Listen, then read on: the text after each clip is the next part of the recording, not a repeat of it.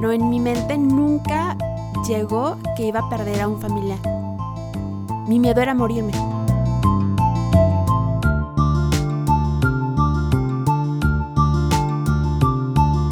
Perdí a, mi mejor amigo, a un amor que no fue. Dijo, yo no me quiero, yo no me quiero operar. Ya, si esto ya no va para más,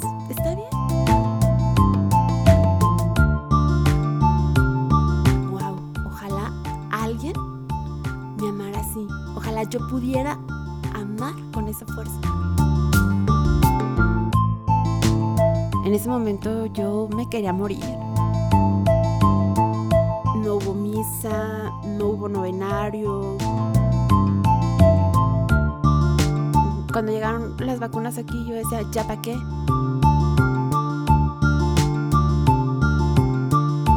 No puedo con este dolor. No puedo.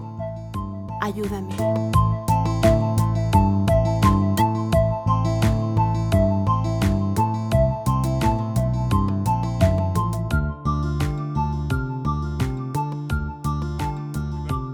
A otro episodio de Hasta la Riata Podcast, un espacio para escuchar a gente común y corriente mm, contando parte de su historia, momentos dolorosos y otros quizá no tanto, pero que han marcado su vida y en algún momento dijeron, estoy hasta la riata de esto. Yo soy Eric, el greñudo prendido. Y yo soy Luz Valdivia, bienvenidos a otro episodio más, nuevamente acompañados de nuestros amigos. Hola chicos, ¿cómo están? Hola Marisol. Hola Lucy, ¿cómo están? Bienvenidos a nuestro episodio nuevo. El día de hoy tenemos una invitada especial, pero antes que todo quiero presentar a nuestro amigo Gerardo. Hola, ¿qué tal? Gracias por invitarme una vez más. Bueno amigos, hoy tenemos una invitada especial, ya lo dijo Marisol. Ella nos trae un tema bien pegador, pegador, doloroso, pero también de aprendizaje y creo que más de uno aquí se sentirá identificado además de cientos de personas que vivieron la pérdida de uno, dos, tres, y no quiero pensar si más seres queridos por esta maldita pandemia. Les quiero compartir que cuando la invité me dijo algo muy bonito, que fue, uno se puede reconstruir. Y viéndote ahora aquí, sé que es posible. Ella es Araceli Flores y esta es su historia. Bienvenida, Araceli, ¿cómo estás? Qué gusto de tenerte aquí. Hola, hola, gracias por invitarme. Estoy bien, este, no sé cómo empezar. Pues mire, vamos a hablar, para los que nos están escuchando, ya nos platicaron un poquito tu historia. Eh, la dolorosa pandemia, que para muchos fue una burla, para muchos fue una historia de, de teorías conspiranoicas, de tragarse cloro, de afortunadamente que cerraron las iglesias y mucha gente burlándose, pero lamentablemente hubo muchas, muchas, muchas personas que perdieron a sus seres queridos. Y pues eso es lo que nos gustaría que nos platicaras. Tú como, cuéntanos tu historia acerca de eso, lo que has hecho, lo, cómo lo has vivido y pues cómo lo estás todavía procesando. Ok, este, cuando empezó la pandemia, yo tenía mucho miedo, muchísimo. Pero en mi mente nunca llegó que iba a perder a un familiar. Mi miedo era morirme. Y yo tenía que ir a trabajar todos los días y bañarme en cloro, alejarme de la gente. Cuando tosía a alguien, yo tenía pánico, pero era morirme yo. No, en mi mente nunca pensó que iba a perder a alguien. De hecho, hasta en, algún momento dije, me voy a quebrar un hueso para no ir a trabajar. Así me incapacitan y, ya no, me enfermo, no me muero de COVID. Eso yo pensé, pero pues no, no. El dolor, el sufrimiento, el miedo venía después.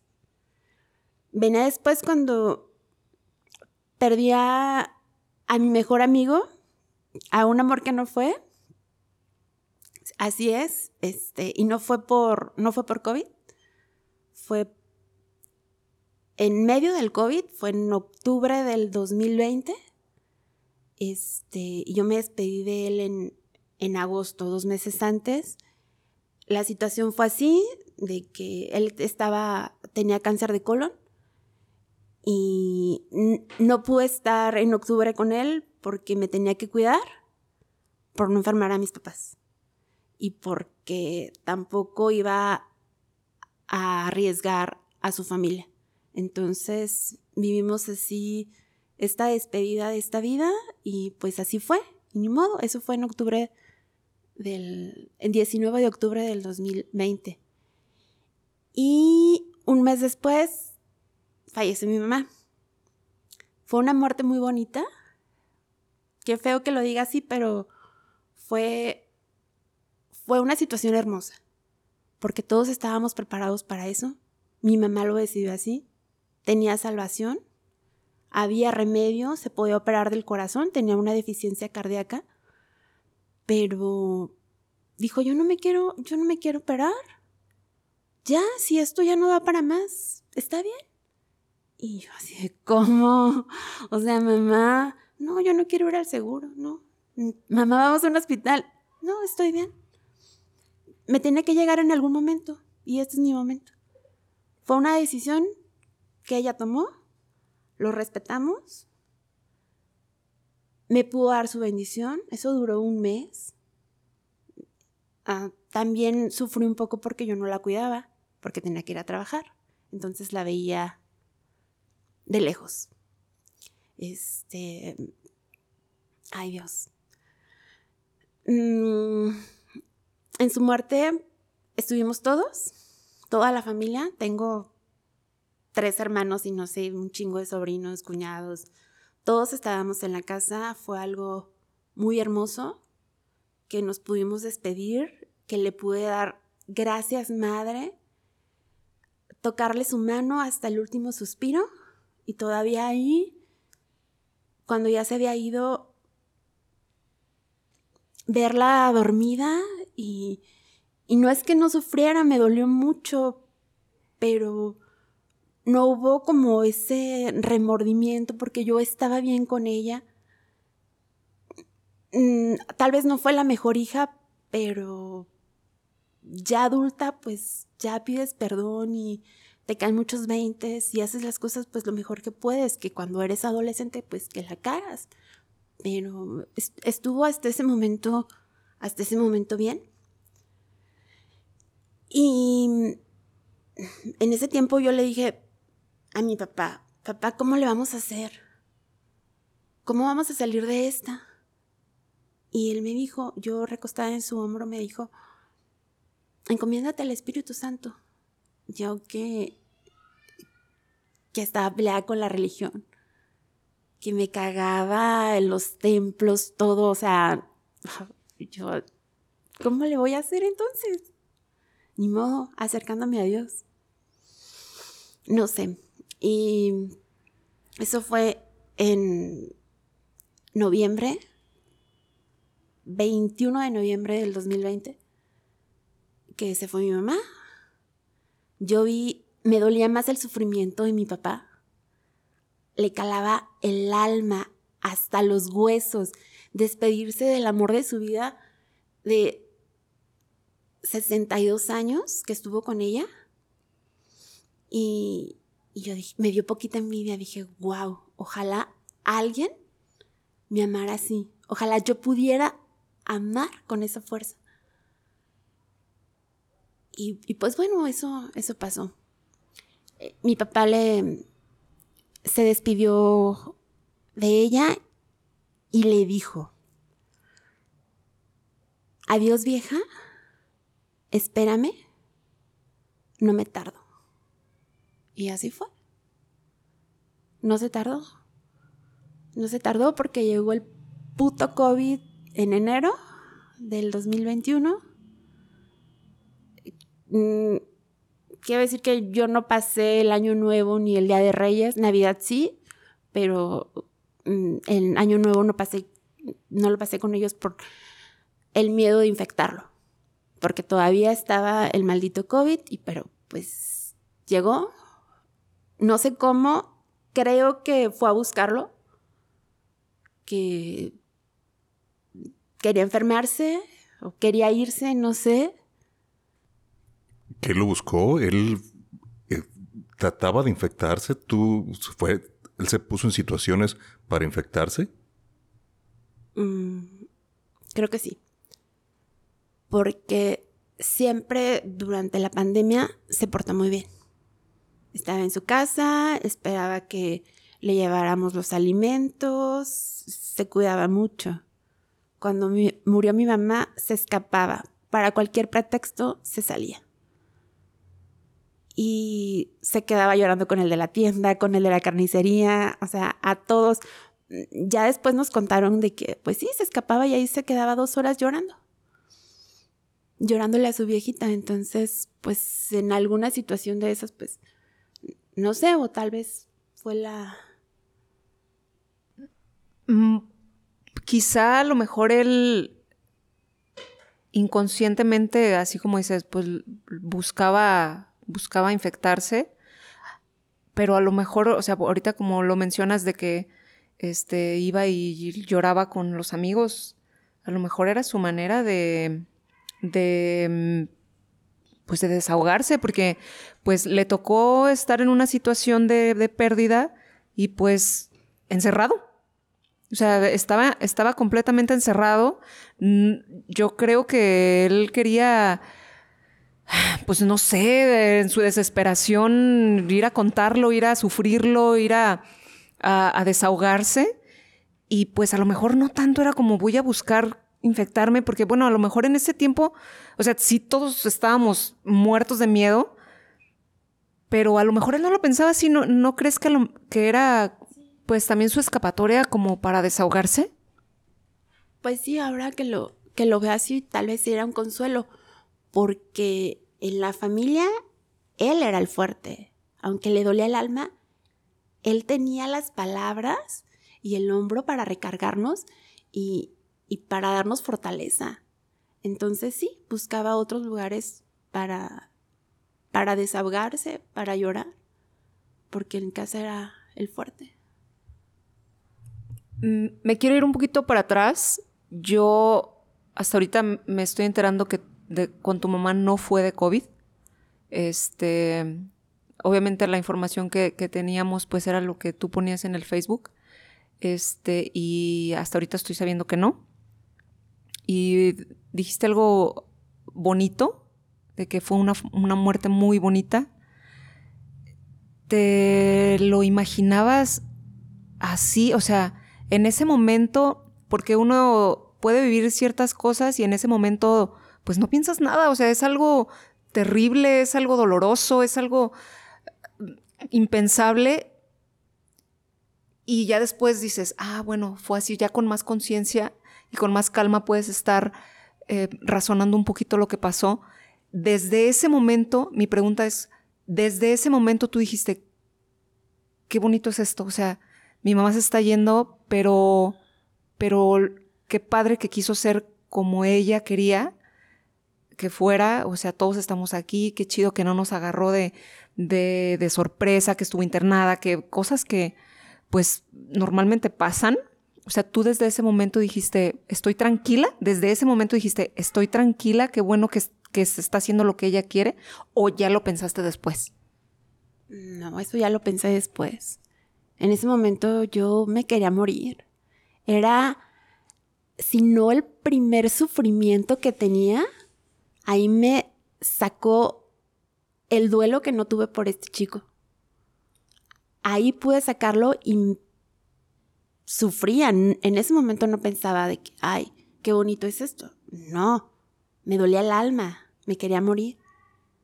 Sí sufrí mucho. Lo pienso en este momento ahora que lo comparo con la muerte de mi padre, porque fue todo lo contrario. Porque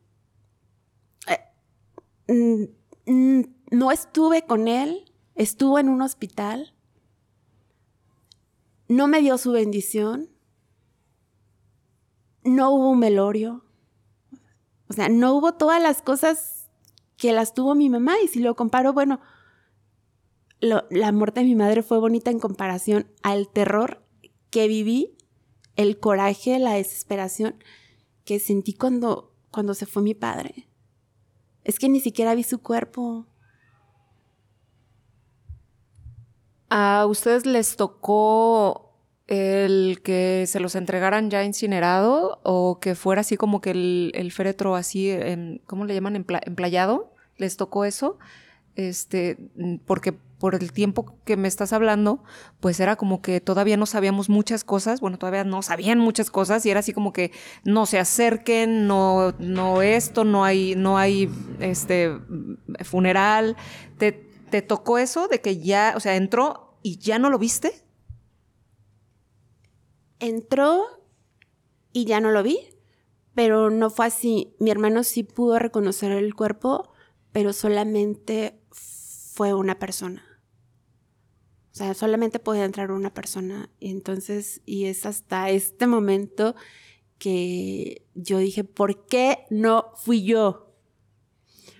Sin embargo, las situaciones que estaban en la familia, todos estaban enfermos, menos tres personas. Ah, no, ya, ya habían pasado por el COVID, los primeros ya se habían recuperado. A mí en ese momento no me dio, me dio una diarrea, perdí el olor, pero fue algo como psicológico, me hice pruebas, estaba bien, yo estaba bien. Entonces, este, pero todos estaban enfermos y la estaban pasando muy mal. No sé si fue una cepa muy fuerte, si nos hagan, agarró desprevenidos. Mm, los hombres jóvenes estaban bien, las mujeres mm, les pegó durísimo pero los hombres mayores, pues se llevó a mi papá, a mi cuñado y a los otros cuñados, pues en el hospital. Entonces, fue una situación muy delicada porque yo de huevos hubiera dicho, pues denme el cuerpo de mi papá, yo lo velo sola. Pero con qué derecho les digo, pues no vengan ustedes porque están enfermos o porque nos vamos a infectar. Entonces, la decisión más inteligente, más amorosa en ese momento para no enfermar a los demás era que no lo veláramos. Pero sí, alguien sí pudo ver el cuerpo, pero solamente fue una persona, se lo entregó a la funeraria y la funeraria nos dio ya las cenizas. Ah, no hubo misa, no hubo novenario, todo fue como, como en línea, que cada quien se conectaba pues desde su celular, desde su casa, pues porque no nos podíamos ver.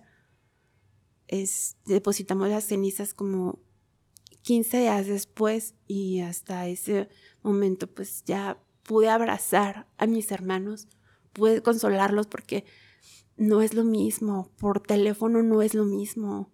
Entonces, si lo comparo, si comparo esa situación con la muerte de mi mamá, pues la muerte de mi mamá fue, fue muy bonita, fue muy amorosa. Sí, todos los eh, daños psicológicos a todas las personas que perdieron un familiar durante la pandemia, el hecho de no, de no poderle, eh, pues, mm, tener tu duelo, ¿no? Ese proceso de, de que te despidas de ese familiar, de que, híjole, pues falleció, ahí está su cuerpo, se pueden estar viendo ahí los, los, los familiares, puedes compartir tu dolor con tu familia, puedes tener ese contacto que a veces justo hablábamos eh, hace algunas horas de que, híjole, no sabes qué decir en esas, o sea, que yo en lo personal no digo nada, me presento, das un abrazo, te duele, pero pues no puedes compartir el dolor de, de un hijo, de, de, de, tu hermano. O sea, hay muchos, creo yo que hay muchos estragos psicológicos en todas esas familias que, híjole, está internado y ya nunca lo volví a ver. O sea, no hubo un proceso de, híjole, está internado y pues yo veo y lo visito, a lo mejor él está inconsciente, pero yo lo veo y aprovecho uno de aquellos momentos como para, híjole, aceptar de que se va a ir, lo le puedo decir lo que yo quiero decirle.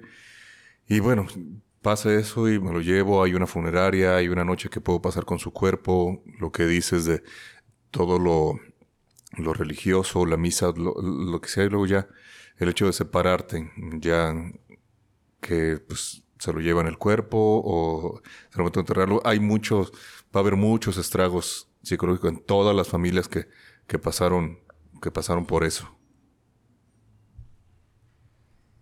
En ese tiempo todavía no se hablaba de las vacunas, no era este algo que ya lo habías escuchado o lo llegaste a pensar, hay algo que pueda dar, darle este salvación a esta situación. Ah, ¿Te recuerdas que hayas escuchado alguna alguna cura, algo definitivo que pudieras decir, que tuvieras la esperanza de llegar a eso? Se escuchaba en ese momento que estaban trabajando en las vacunas, pero ni mis hermanas que estaban en Estados Unidos, que fueron las primeras, todavía no se vacunaban, porque en esa fecha, ah, no, no es cierto, perdón. Sí, ellas ya se habían vacunado. En, en enero ya se habían vacunado, estaba confundida fue con, la muerte de mi mamá que ellas estaban enfermas, que no pudieron venir en ese momento, pero en ese momento sí, mis hermanas ya se, ya se habían este, vacunado en, en enero. Sí, las vacunas, al menos aquí en México, empezaron a llegar a partir del mes de marzo, abril, mayo de 2021. Y empezaron con los grupos vulnerables. Eh, con las personas con hipertensión, los mayores de 65 años, y que pues era por cita y era muy, muy lento. Pero eso fue hasta mediados de, de 2021 cuando empezamos con la vacunación, al menos aquí en México. Sí, eh, pero yo, bueno, me pongo en la situación y así como decir, bueno, hay algo, hay algo que pueda ayudarnos, o sea, que ya, que, que tú hayas escuchado hablar, y ahora que lo dices, que tus hermanas ya están vacunadas, pensabas, este, ojalá que esto llegue rápido o, o había una esperanza en ti en, en, la vacuna que pudiera alcanzar a, a ponérsela este, tu papá. Cuando obviamente cuando todavía no se infectaba, o sea, que tú dijeras, hay algo aquí que, que pudiera ayudarnos a todos, o sea, ¿lo llegaste a pensar? No. De hecho, en ese momento no me importaba cuando llegaron las vacunas aquí, yo decía, ¿ya para qué? O sea, mi, me vacuné yo por requisito, pero mi, peor miedo pasó, peor no puede ser, no poder hacer. Yo perdí, en serio, lo, no sé si lo que yo más quería, pero perdí a los seres humanos que más me amaban a mí. Entonces, más ya, la verdad es que hasta este momento no, no me interesa. En ese... Eh, bueno, a lo mejor ya es un poquito diferente, eh, pero me quedé como con la curiosidad de cuando tu papá te comentó esa, esa situación religiosa y tú hablaste de tu como despertar religioso. ¿Cómo fue ese, ese proceso? ¿O, o, no, ¿O no pasó? ¿O sigues este, siendo escéptica? ¿O sigues sintiendo.? Bueno, comentaste que sentías cierto desprecio por las cuestiones religiosas. ¿Hubo algún cambio en ese aspecto? Con la religión, tal cual, no hubo un cambio, pero sí mi relación con Dios. Sí me acerqué, lloré, le pedí perdón. Bueno, primero le dije, ¿por qué? ¿Por qué? ¿Por, qué a mí? ¿Por qué los dos juntos? Eh, no podía con esto y sí le reclamé, pero me llegaron en ese momento las palabras de mi padre. Encomiéndate al Espíritu Santo. Y así, tal cual, yo dije, no puedo con este dolor. No puedo. Ayúdame. No sé de qué manera me llegó, fue, fue el amor de mis amigos, de mi familia, fue el amor a la vida que yo sentí mm, unas palabras, no sé de dónde, pero me decían, quédate en la vida, quédate en la vida y no te vas a quedar sufriendo, te vas a recuperar de esta. Por eso yo, dicen que el, que el duelo tiene cinco etapas, pero para mí solo hay dos, devastación y reconstrucción. Y en ese momento dije, pues en el suelo no me voy a quedar, voy a llorar porque no hubo oportunidad de,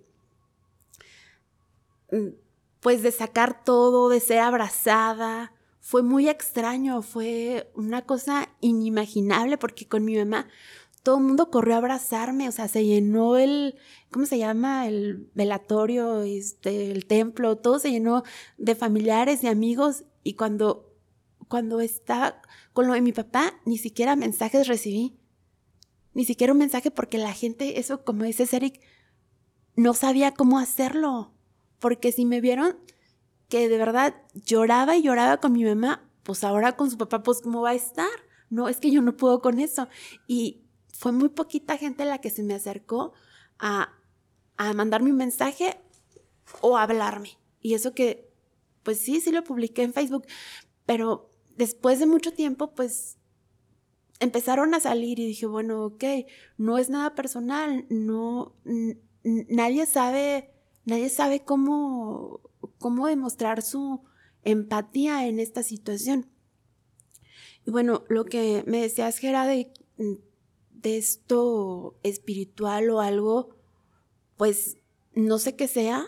Yo busqué todo, tanatólogo, psicólogo, porque el templo no, la verdad es que el, templo me causa, no sé, pero busqué otra cosa y algo que a mí en lo personal me ayudó fue probar algo que se llama ayahuasca.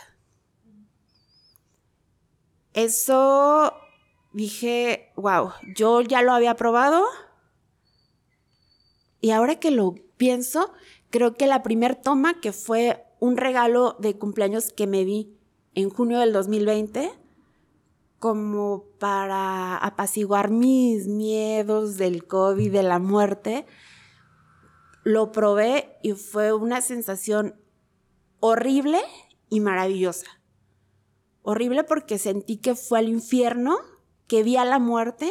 Dios mío, vi a la muerte antes. O sea, era una señal. Me estaba preparando para ese momento. Ahora que lo, que lo digiero, me estaba preparando y fue la mayor experiencia, ah, no sé, como con Dios que yo tenía. Fue algo, estaba feliz, eso fue en junio del 2020, la primera. Entonces dije, bueno, si eso me sirvió, pues la quiero probar de nuevo. Y este... Para los que no sabemos, ¿puedes explicarnos qué es la ayahuasca? Mm. ¿O qué? ¿O cómo es el proceso o el ritual de probar ayahuasca? Ok. Este... Mm, tengo entendido que es una raíz te lo tomas. Son varias personas que este, te van dirigiendo con mm, cuentos, cantos y mm, cuando te lo tomas nunca pierdes la conciencia. Estás en el aquí, en el ahora, aunque tengas tu viaje y, y ese viaje es, no es como un sueño, es como si realmente lo estás viviendo. Es tan claro que yo recuerdo olores, sensaciones, todo lo recuerdo como si realmente lo hubiera vivido. Este, la sustancia creo que se llama DMT y uno mismo lo produce. Lo que tiene esa raíz es que son unas enzimas que mm, como que se separan de de tu estómago para que pueda mm, digerir esa, mm, ¿cómo se dice? Esa droga en tus, esa sustancia en tu cerebro y puedas tener ese proceso que mm, no es, no sé, no se lo recomiendo a cualquiera, No es, es para valientes. Sufres mucho, pero es muy, muy transformador. O sea, yo, por ejemplo, ay, pues me voy a meter una ayahuasca. O sea, ando acá de fiesta y deja, voy a meterme ayahuasca. Yo no. Pues cada quien, cada quien hace con su vida lo que quiera, pero no es una experiencia, este, no más feliz, no más, este, por una experiencia como cualquier otra droga, no lo creo. Hay mucho sufrimiento. Ahorita que, que mencionas la, la ayahuasca, eh, tengo un conocido que también tuvo un proceso de duelo, él tuvo una separación y quiso ir a lo de la ayahuasca porque se lo recomendaron. Y él no encontró alivio. Este, dice que a él no le funcionó. Pero yo tengo una duda. Tú dices que la probaste una vez. Este, y fue tu. fue horrible, pero fue bonito. La segunda vez que la probaste, ¿encontraste lo que buscabas? O sea, ¿sentiste como ese alivio? Como esa liberación, vaya, que no pudiste encontrar en ningún otro lado. Sí la encontré. me daba como vergüenza, no sé, ese sentimiento de no lo quería aceptar.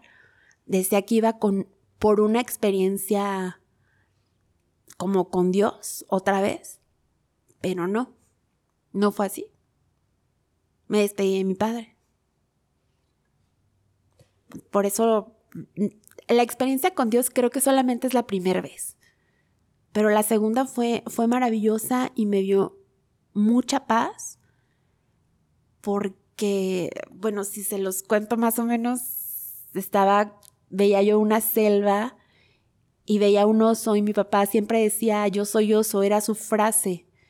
Y hasta lo escuchaba, o sea, su voz y, y me abrazó y me pude despedir de él y hasta ese momento creo que dejé fluir las cosas y dije, bueno, pues Así es, encontré mi paz y es, como te digo, o sea, son las personas que más he amado en esta vida.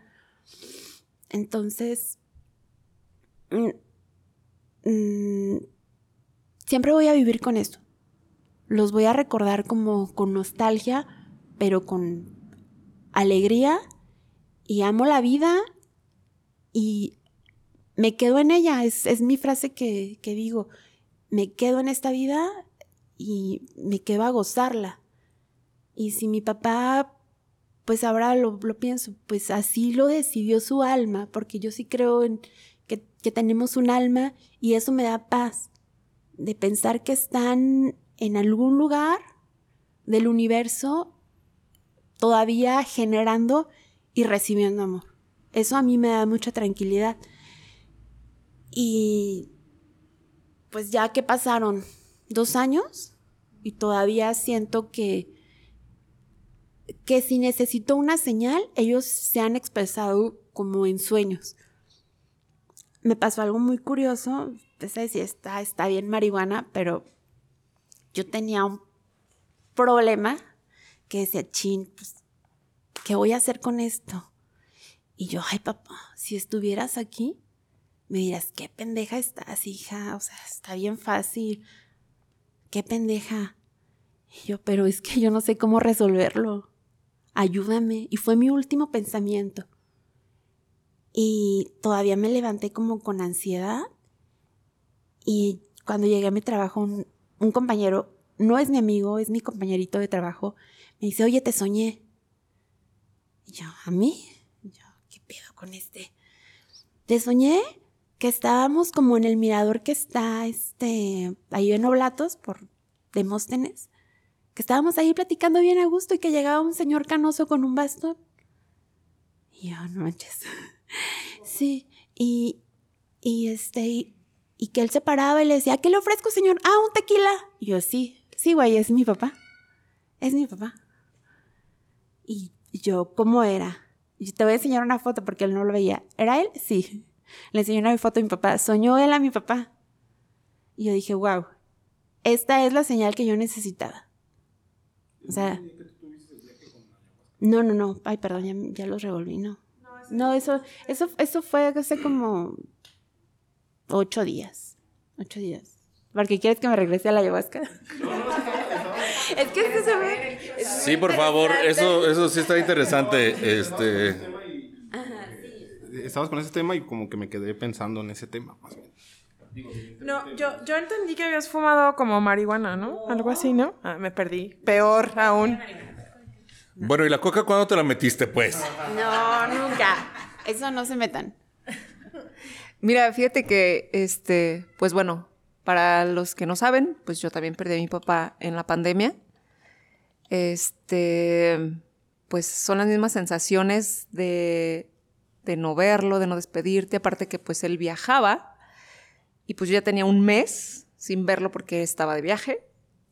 Entonces, pues se fue. Y un mes, una semana y días, pues ya regresó así, ¿no? Y ahorita que mencionaste eso de tu, de tu compañero de trabajo, eh, yo soy muy escéptica. Eh, mm, yo me declaro atea y no, este, no sé, mm, para mí, pues obviamente es un proceso muy doloroso, este, no, no, no encuentras cómo sanar, cómo, a dónde he hecho todo esto que estoy sintiendo, pero el hecho de no tener un, a lo mejor un refugio espiritual como como Dios, como, como la religión o cualquier otro tipo de creencia, siento que me ayudó mucho a mí a, sanarme más rápido. Bueno, así me siento, quizá todavía sigo este, dañada, pero ahorita eh, me siento bien. Y también es, o sea, para mí fue como existió y se esfumó. O sea, estás ya no estás. ¿Sí? O sea, eh, para mí. Y a mí también me pasaron esas cosas de, oye, soñé a tu papá. ¿Qué? O sea, ¿qué? ¿Qué me estás diciendo? Por ejemplo, yo, yo tampoco no me despedí de él. Entonces fue como, lo único que quiero es despedirme de ti. Lo único, o sea, lo único que yo quiero, no, no, no pedía milagros, no pedía, este, no sé, no sé qué pedía, pero era así como, lo único que quiero es despedirme. Es todo. No sé, tú vas a encontrar la manera y estoy dispuesta. Afortunadamente sucedió muy rápido. Este, lo soñé y, y me quedé tranquila. O sea, para mí eso fue... Oh, la paz, así como, ya, ya. Todo lo demás lo voy a, enfrentar como sea. Ya, ya pasó lo que yo te pedí, muchas gracias. Pero empezaron a suceder esas cositas raras que uno no busca. Entonces eso es muy, extraño. Pues a mí como escéptica, o sea, uno a veces tú dices, bueno, a lo mejor lo soñé porque yo lo estoy pensando tanto que lo provoqué o yo provoqué, a lo mejor alguien dijo algo y, ah, lo agarro como una señal, ah, es que eso decía mi papá, ah, esto. Pero cuando alguien te dice, oye, yo soñé a tu papá, dices, ah, cabrón, eso yo no lo estoy llamando, no lo estoy provocando. Entonces, igual, o sea, una amiga me habló que, bueno, ella sí conocía a mi papá de lejos, este, pero sí lo ubicaba y todo, pero me dijo, oye, soñé a tu papá. No sé, a lo mejor signifique algo, pero lo vi así, así, así, traía esto en la mano, esto, lo otro, pues obviamente a mí me, no, creo que estaba yo en una tienda, no sé, estaba rodeada de gente, creo que estaba en una farmacia, una tienda, no sé, pues no inventes, o sea, fue así como que me devastó eso en ese momento. Y ahí sí decía, bueno, ¿qué significará? ¿Qué, qué algo, algún significado esto? O sea, si bus cuando te dijeron o, o escuchabas este, en tu experiencia, también buscabas algún significado, así me quiso decir algo, o, quiere transmitirme algo. ¿También fue sensaciones así igual, iguales contigo? No, pues a mí, a mí no me quedaba duda. Yo como si creo, si no en Dios o en la religión, si creo en el alma, creo que hay, que somos espíritus y que todos somos parte de. Entonces, para mí es una certeza. Para mí que, que mi compañero Diego me hubiera dicho, soñé a tu papá, para mí es una certeza eh, que es una señal y que me está cuidando. Mm, ok, eh, a lo mejor no me, no me di a entender. O sea, yo sé que era una certeza. Yo sabía que era una certeza que ella lo había, lo había soñado. A lo que me refiero es, por ejemplo, ella me decía, eh, él, traía algo en la mano, así, así, de este color. O sea, se lo grabó tanto. Se me dijo, traía, no, no recuerdo si era un juguete o era esto, pero era de este color. Detrás de él había una bicicleta, estaba como en una reja. O sea, ella estaba tratándome de, de dar todo detalle.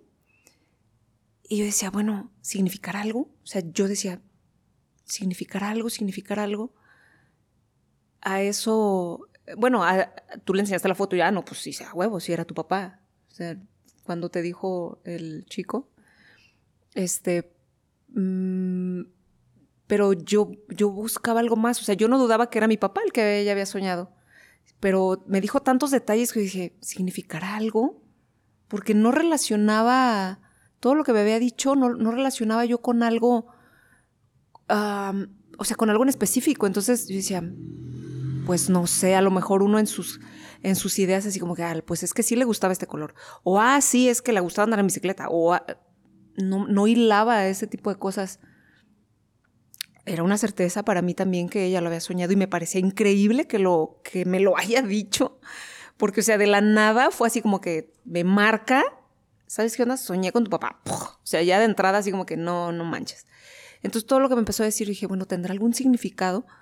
Eso era lo que yo, yo pensaba. Ahorita ya no, porque, ¿sabes? En algún momento me di cuenta, a lo mejor como ella lo vio, yo llegaba a su casa y muchas veces me lo encontraba recargado en el barandal, en el cancel.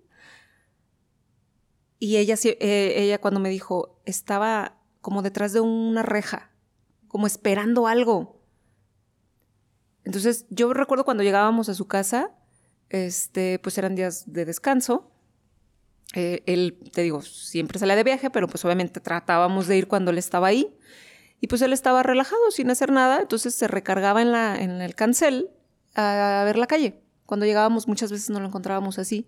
Entonces dije, o sea, no tengo duda, y a lo mejor esto era lo que, lo que ella vio, y lo relacioné dije, qué chido, o sea, porque yo yo así lo recuerdo así como con mucha paz, como que viendo los carros y todo eso, pero sí me queda, en el momento que me, que me, me lo platicó, sí fue como, significar algo? El color, el, el que lo haya visto así, que volteaba para acá.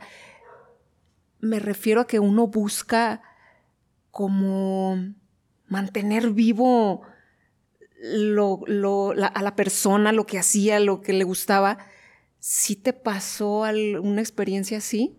A lo mejor no con lo que te dijo el chavo, pero a lo mejor con otras cosas que tú como te aferrabas a sí esto, eh, tenerlo más presente. Definitivamente sí. Eso como quiera es algo como, podría decir, amoroso. Para mí que él lo haya soñado, para mí era una señal de, hija, estoy contigo, actúa, resuélvelo, yo te acompaño. Y me dio fuerza para resolverlo. Sin embargo, me van a decir que estoy loca, pero a los días de que se murió, yo no creo en fantasmas ni nada, pero las cosas se caían. Yo me quedé en su casa, porque ahí estaba una hermana que es monja, se quedó ahí, y yo vivo en otra casa, vivo sola, pero para que no se quedara ella ahí sola, pues la acompañé. Y nos conectábamos como un tipo novenario a hacer oración y las cosas se caían. En serio, la conexión se cortaba y dices, bueno, pues se puede el internet, se puede ir al internet, el internet es chafa. Pero se sentía una energía como muy extraña. Yo sí sentía que era mi papá. Y una vez dije, oigan, morros, córtenle al rosario porque está pasando esto. Sea, no quiero tener miedo porque es mi papá, pero si se sienten culpables, si sienten rencor, si sienten, si traen algún pensamiento feo, sánenlo, cúrenlo, no fue nuestra culpa, arreglen sus pedos, pero que él descanse. Si el rosario no nos da paz, busquen otra cosa, pero pues yo ya quiero que descanse en paz y que se dejen de caer cosas porque sí sentía como pues poquito miedo. ¿Y si cambiaron las cosas? Mm, mm, a los días sí. A los días sí. Como que nos cayó el 20 porque en ese momento pues todos nos estábamos agarrando del chongo. De por qué no lo velaron, que es que tú lo, tú lo infectaste. O sea, cuando estaba enfermo no, no pasaba eso, pero ya cuando se murió nos echábamos la culpa, o sea, casi nos agarrábamos de las greñas, nomás porque no estábamos juntos, pero si no, si nos hubiéramos matado unos a los otros. Entonces, pues, yo pienso que por eso pasaban esas cosas. ¿No lo veías como, o sea, tú lo veías como algo negativo, que se cayeran cosas? O sea, no decías, ay, mira, mi papá se está manifestando, independientemente de, que, que fuera una, una, una expresión de eh, o una manifestación de, coraje o de ¿Tú, ¿Tú así lo, percibías por el ambiente que tenían en ese momento? O sea, porque dices, bueno, estamos, estamos rezando aquí, pero, pero pues estoy enojada con mi hermana o este güey está contra mi otro hermano, cosas así. O sea, había un ambiente tenso. Por eso pensabas que esas manifestaciones eran como de, como de, de rechazo a lo que estaban haciendo o como se estaban sintiendo. Un regalo. Sí, yo así lo sentía. Porque cuando falleció mi mamá, yo sentía como su presencia, pero sentía bonito. Y nunca se movió nada, nunca pasó nada extraño. Hasta cuando sucedió lo de mi papá y eran cosas físicas. O sea, se caían, las levantabas y se volvía a caer y no había aire. O sea, no había razón. Es algo como inexplicable. Entonces, yo sí siento como que había ahí una energía que no está muy bonita y por eso pasaban esas cosas. No lo sé. O sea, una razón científica no te la puedo decir, así yo lo viví. Pero luego dices que cambiaron las cosas. Sí, sí, sí. Pero, pero cambió la relación entre tú y tus hermanos. O sea, después de que tú diste como a notar tu punto de vista, de que porque todos estaban peleados, porque no tenían como una armonía, o sea, tuvo que cambiar como ese círculo para que tú sintieras eso, como ese bienestar, supongo. Mm, sí, sí fue mm, como que tuvimos que hablar entre, como entre todos, y más bien las cosas pasaron, o sea, ya todo se estabilizó cuando pudimos depositar sus cenizas en el templo y decir, ya papá, bye, gracias. O sea, cuando fue como ese proceso, entonces ya se sintió como paz en esa casa. Wow. Todas las cosas que, que, pasan en esas situaciones. ¿Cómo estás ahorita? ¿Cómo te llego? Ya han pasado, estamos en 2023. Eh, ¿Cómo estás ahorita? Si un resumen de que nos estás contando todo que pasaste, que te sirvió mucho la ayahuasca, que buscaste otras opciones. Eh, dices que te fuiste con tanatólogos, con psicólogos. ¿Sentiste que eso no te sirvió? ¿O fue tanto el cambio eh, de mejoría con la ayahuasca que los otros quedan minimizados? Mm, yo creo que todo me sirvió poquito. Creo que ahorita me estoy reconstruyendo. Este en ese momento sentía como mucha soledad, pero ahora lo veo como un poco como libertad y te lo decía hace rato, digo, me quedo en esta vida y me quedo a gozarla, voy a honrar su memoria siempre, en algún momento, no sé, me da hasta pena mencionarlo como vergüenza, pero tal vez haya sido una bendición. Ellos estaban viejitos, tenían 82 años, tal vez podían vivir más. Les tocó el COVID, les tocó, nos tocó esta situación. Pues bueno, a otras personas les tocan accidentes, enfermedades, pues a nosotros nos tocó esto y pues así lo vivimos. Y mm, por lo menos cuando me tocó esto a mí, le tocó a mucha gente. Entonces hay empatía y hubo recursos que yo tenía a la mano, psicológicos, de tanatología, que me están a mí reconstruyendo como persona. Tal vez suena ilógico, pero eso mismo me está ayudando a crear una mejor Fabi porque tengo los elementos, porque la vida es así, pues a veces hay dolor y a veces hay alegría, pero... Pero a ti te tocó bien cabrón también. Mm. ¿Todos de golpe? Me tocó bien cabrón en poquito tiempo. Entonces, ahorita yo digo, pues no me morí. O sea, peor no puede estar. Entonces, ya lo que venga, pues qué padre, porque más dolor no creo volver a sentir. Entonces de aquí en adelante va a ser gozo. Eso pienso. Mm, cuando, o sea, en estas pláticas no sabes si decir, oh, qué chido, porque no sabes, este, o sea, pero se me hace muy chido que digas, o sea, ya, o sea, esto es el límite, o sea, no, no, uno no puede sufrir más que, que la pérdida de sus papás, es real es real, o sea, y va a pasar otra cosa quizá, pero sabes que no, vas, no va a ser con esa dimensión y eso crea un alivio, yo creo, o sientes como, pues, ¿qué más puede pasar, no? Pues ya, ya esto es lo, lo peor y hasta ahí. Y fíjate ahorita que mencionaste que pudo haber sido peor, yo también lo pensé así y eso me reconforta mucho porque mi papá viajaba eh, de aquí a Culiacán hasta Sonora y a veces se aventaba más lejos. Yo decía, tiene, tiene 65 años, bueno, cuando tenía 60, luego tiene 61, tiene, está manejando solo. Yo la verdad que yo pensé que su, su vida iba a terminar en un accidente. Siempre me lo imaginé así, de que si le pasa algo en la carretera,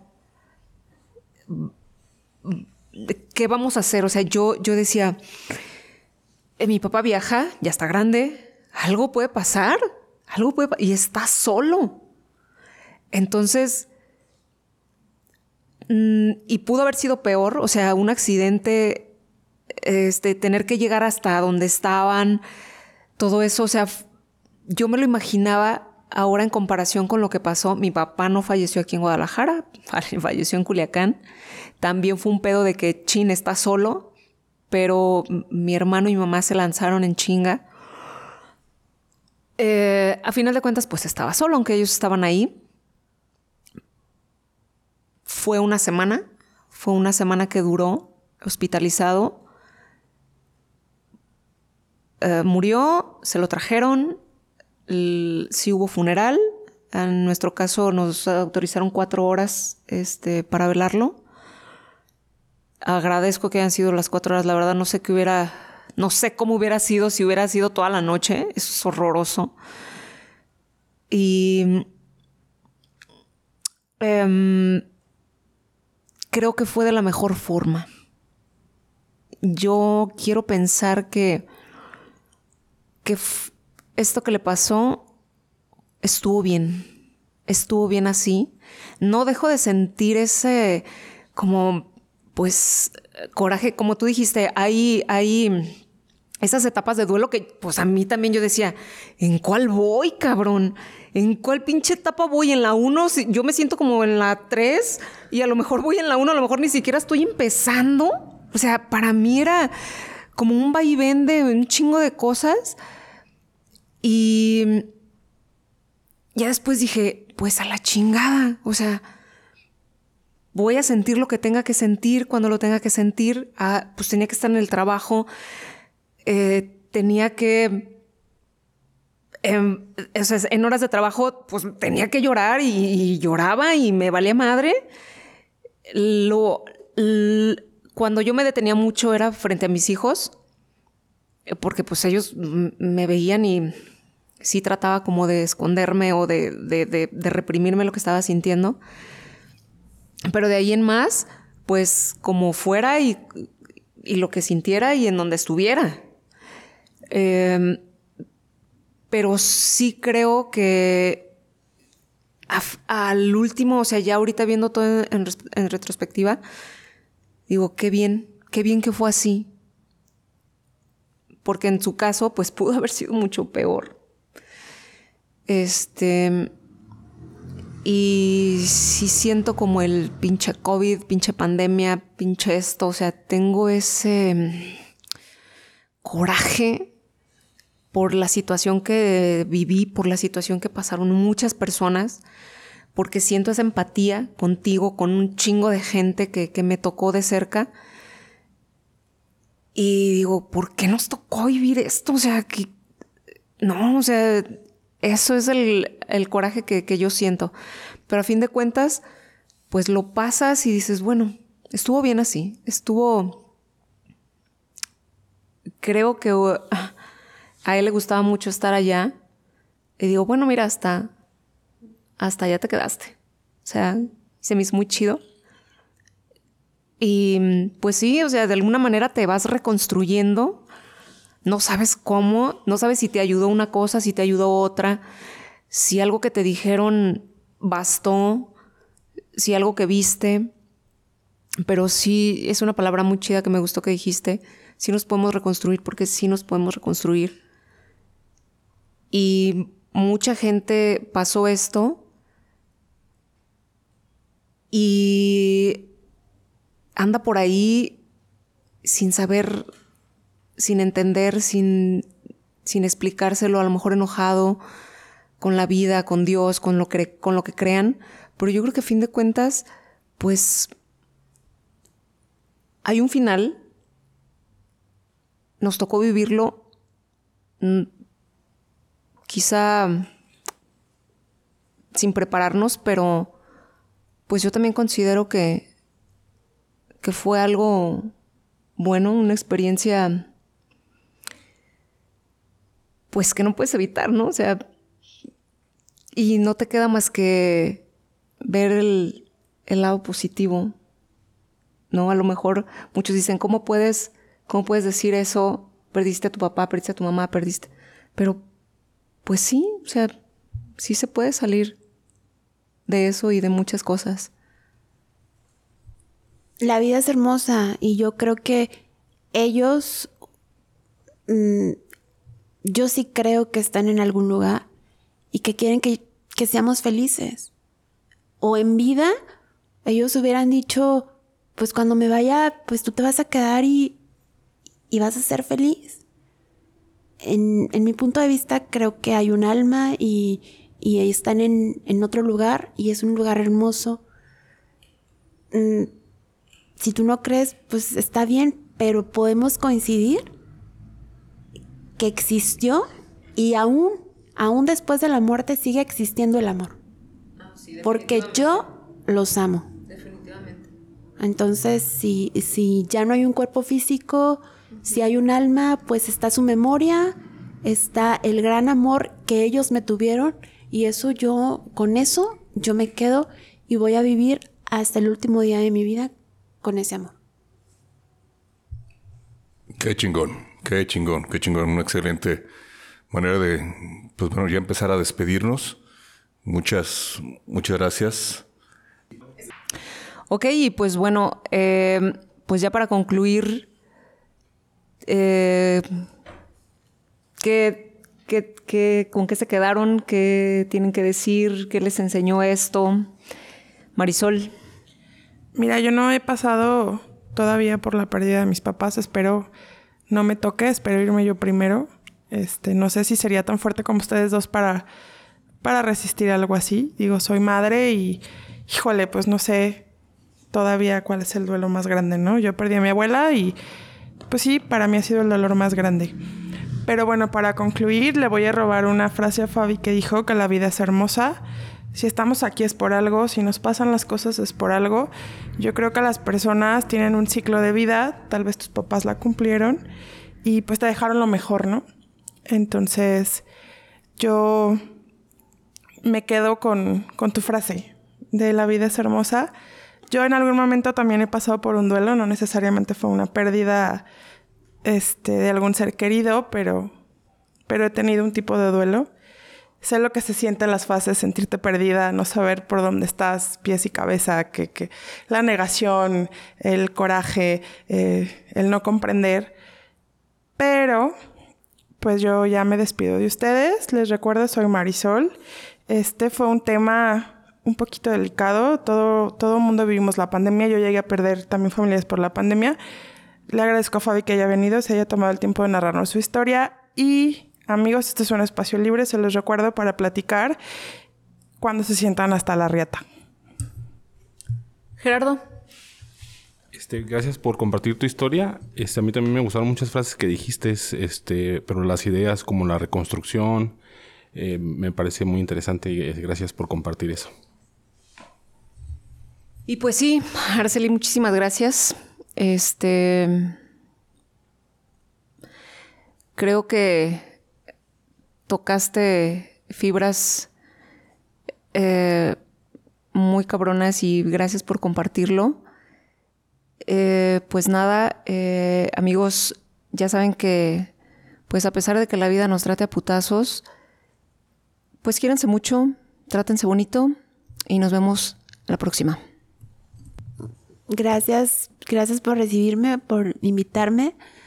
Mm, tal vez es una historia común, a todos nos va a tocar, a todos nos va a llegar la hora, pero mientras estemos aquí, yo siempre digo, me quedo en la vida y a gozarla.